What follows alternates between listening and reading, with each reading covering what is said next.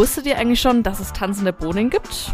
Ja, diese kleinen Kerle, die nennen sich mexikanische Springbohnen und im Gegensatz zu Kichererbsen, die überhaupt nicht kichern, springen die mexikanischen Springbohnen wirklich. Die sind sogar so lebendig, dass manche Leute glauben, dass sie von einer Zauberin verhext worden sind. Und auch wenn das leider nur eine Sage ist, ist die Geschichte hinter den Bohnen trotzdem ganz cool. Die Bohnen, die kommen nämlich von einem Wolfsmilchgewächs, das wild in der bergigen Umgebung von Alamos im Süden des mexikanischen Staates Sonora wächst. Und für das Hüpfen, dafür sind eigentlich gar nicht die Bohnen, sondern die Raupen des Schmetterlings Cydia saltitans verantwortlich. Die klammern sich dann nämlich an den seidigen Wänden der Bohne fest und schnellen kräftig mit ihrem Körper hoch, wobei sie dann noch mit dem Kopf gegen das ein oder andere Ende der Bohne stoßen und die Bohne dann auch in die ein oder andere Richtung bewegen. Die wackelt dann so ein paar Zentimeter hin und her oder springt sogar richtig in die Luft.